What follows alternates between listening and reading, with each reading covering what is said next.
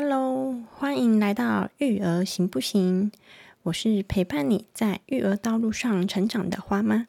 如果你是第一次来，这里是利用十分钟的时间帮你补充育儿能量。如果你喜欢这种节目，记得先去订阅哟。这集要和你讨论小孩的落枕问题。为什么会落枕？如果落枕了该怎么办？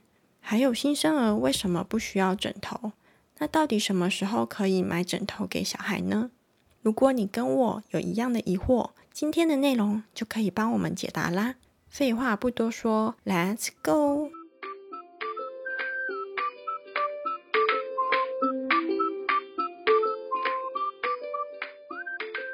一样老规矩，先来五题问答题。第一题：通常上幼儿园前。也就是三岁前的小孩不会有落枕的状况发生，对还是错？第二题，大部分的情况下，如果一开始发生落枕，二十四小时内要冰敷来舒缓，对还是错？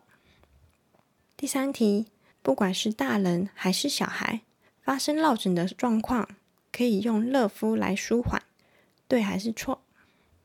第四题，如果要让宝宝的头是漂亮的圆头，要把握出生后的六个月内，也就是出生后的六个月内是可以塑造头型的关键时期，对还是错？第五题，通常建议几岁后的小孩才需要枕头呢？这题是选择题哟，A 一岁，B 两岁，C 三岁，猪以上皆非。你作答好了吗？我来公布答案喽。一二题是错的，三四题是对的，第五题是 B 两岁。你作答的结果如何呢？可以来 IG 跟我聊聊哦。第一题是错的，通常上幼儿园前，也就是三岁前的小孩不会有落枕的状况发生。如果这题是对的话，可能就没有今天这集主题了呢。第二题。也是错的。大部分的情况下，如果一开始发生落枕，二十四小时内要冰敷来舒缓。二三题可以一起讲。国泰医院物理治疗师简文仁提供一个方便记忆的小技巧：急性拉伤、扭伤要冰敷，慢性拉伤则建议采取热敷。狭义的落枕通常比较少，急性多为慢性。因此，搭配热敷也是协助肌肉放松的方法之一，同时可以改善血液循环。落枕的当下处理很重要，一早起床发现有落枕的迹象，可以马上热敷。所以第二题是一开始发生落枕，就可以马上来热敷来舒缓。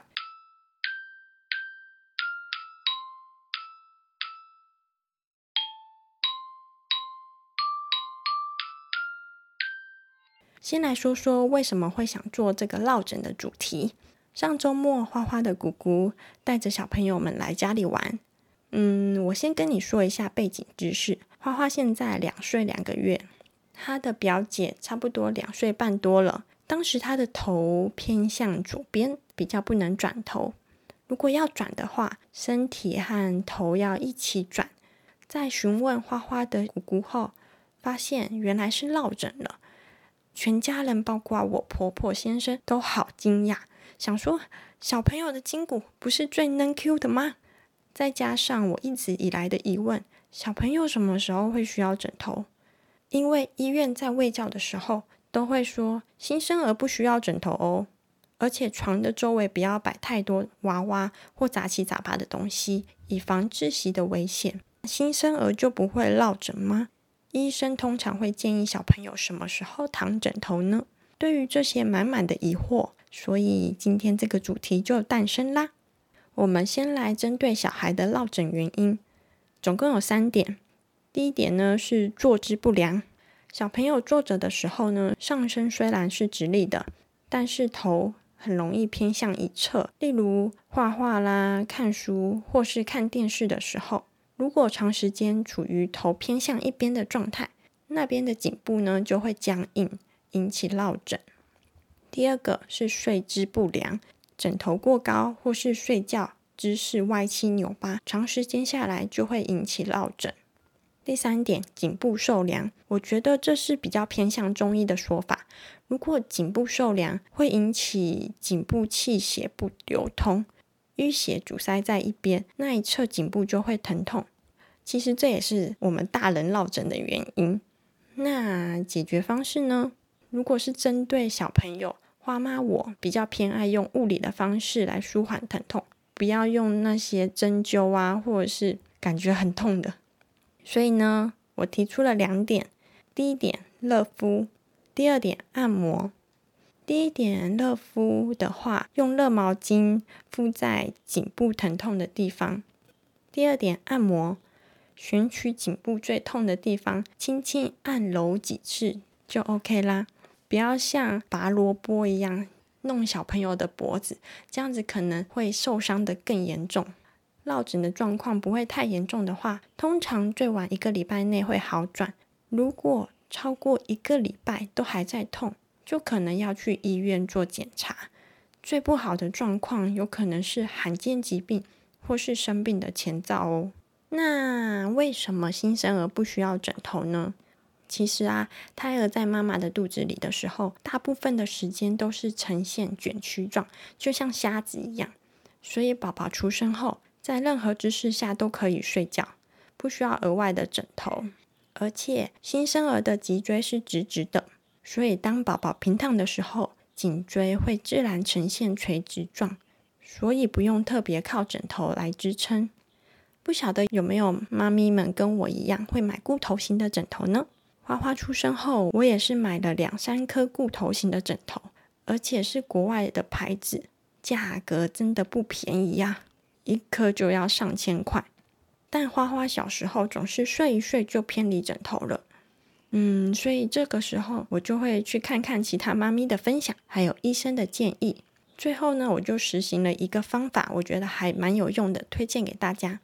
就是新生儿初期的时候，还没有办法一觉到天亮，半夜的时候会起来讨奶，要喝奶奶，或是要换尿布的时间，就可以帮宝宝换一边侧睡。